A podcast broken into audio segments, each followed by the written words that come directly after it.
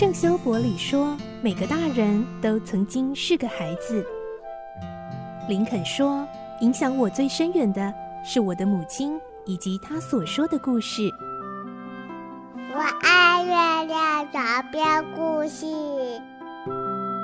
晚安，月亮床边故事。小青姐姐邀请每一位大孩子、小孩子一起听故事，不管多忙，也要和你一起听故事。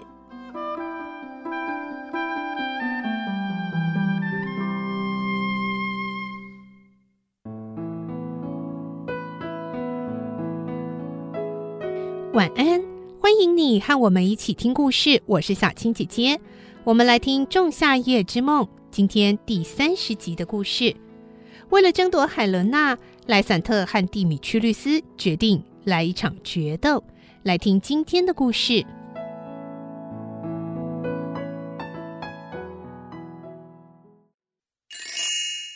仲夏夜之梦》三十集：寻找决斗的场所。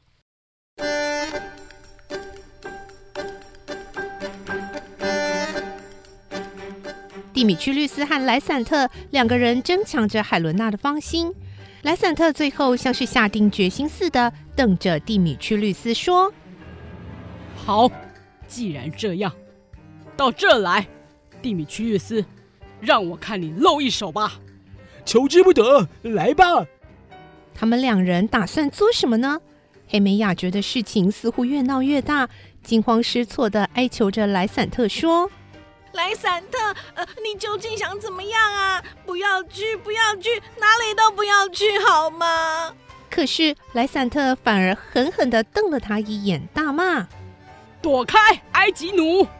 因为黑美雅的头发和皮肤都稍微偏深色，所以莱散特骂她埃及奴。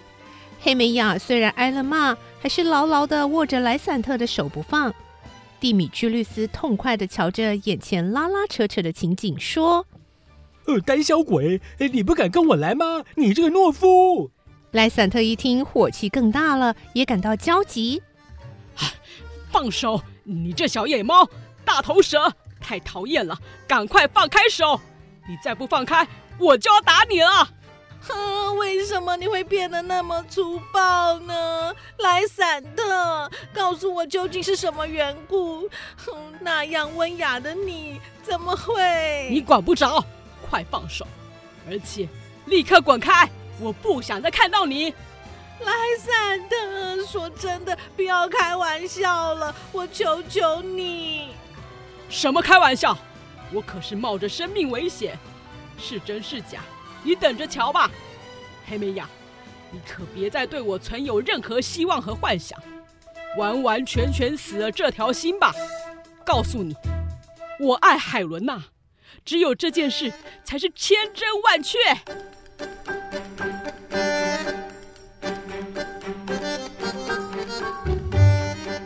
事情到了这个地步，黑美雅不得不相信莱散特的话。她本来以为这也许是开玩笑或嘲弄罢了，没想到却变成了事实。寄托在莱散特身上的一丝希望，虽然是如此微小，竟然也残忍地被切断了。她纤弱的芳心受不了突如其来的无情打击，几乎昏沉欲睡。片刻以前，黑美雅还一边想着。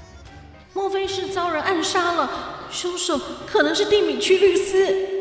然后一边在广大的树林里，怀着忐忑不安的心情寻找莱散特。那段时光说起来比现在还幸福呢，因为那时还有一把希望的火炬在他的心田里照耀。而现在，总算找到他心爱的莱散特，谁知道还没来得及放下心，又被推落到绝望的深谷里去了。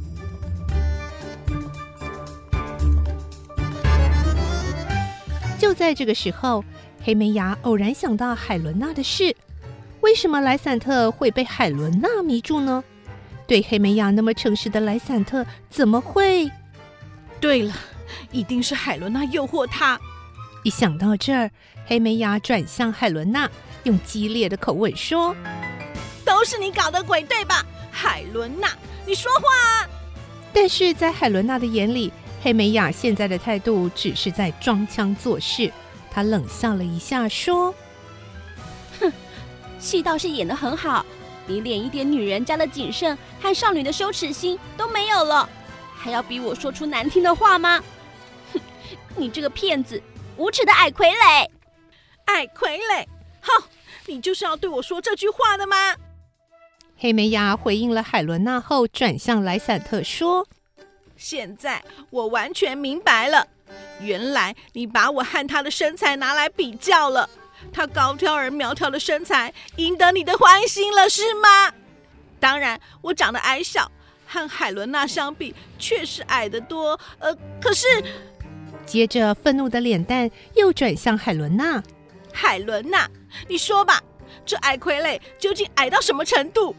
我虽然矮，不过你要知道，我的手指还挖得到你的眼珠呢。说着就要扑过去，海伦娜急忙躲开来说：“黑妹呀，别对我有粗暴的举动！你为什么要那样欺负我呢？愚弄我还不够，还要来抓破我的面孔吗？从小我就一直把你当做好朋友那样的敬爱你，没有做过一件对不起你的事。你的秘密我也替你保守，除了这一次，为了表示我对蒂米屈律斯的爱。”我才把你今晚要私奔到这座森林里的事情告诉了他，但那也不代表我有恶意呀。蒂米屈律斯痴心的恋慕你，才追到这里来，而我为了爱他，也追着他来了。但是，他一直斥骂我，威吓我，还说要打我、踢我，甚至是要杀死我呢。那又怎么样呢？别这样凶我！我要回到雅典去了。我是多么的傻又痴心啊！现在我什么都看破了，让我悄悄的走了吧。要走就走，谁也不会挽留你。莱散特听了两个女人的争吵，晓得海伦娜就要回去了，就摆着威风说：“不要怕，海伦娜，她不会伤害你。”蒂米屈律斯听了也不认输的，赶紧说：“即使你帮黑美雅也不要紧，我是绝对不会让任何人碰到海伦娜的。”说着就站到海伦娜身边，一副义不容辞要保护她的样子。本来紧抓着莱散特不放的黑美雅，因为和海伦娜争吵，早已把手松开了。莱散特趁机伸手握住腰际的剑柄，摆出了预备姿势。蒂米屈律斯一看，自然不能示弱。马上也拔出剑来说：“好，让我们一决雌雄，来吧！求之不得，来啊，来啊！”两名青年为了寻找决斗的场所，摇晃着剑跑到别处去了。啊，不得了啦！这一切纠纷的责任都在你身上，你不要逃啊！事情没有解决之前，你不能走。黑美亚这样对海伦娜说。海伦娜回应。哼，以后你们想怎么样都不干我的事。我不想再和你们这一群人在一起了。如果真的打起架来，虽然你的手比我快，但是我的腿比你长。要逃跑的话，你是追不上我的。再会了，黑美雅。这恶作剧的收场看来可能会很严重呢。海伦娜镇静的说完，就迅速的跑走了。哼，讨厌的丫头。哎呀，我该怎么办才好呢？落得孤零零的黑美雅，像是丧失灵魂的人一样，彷徨的到处徘徊。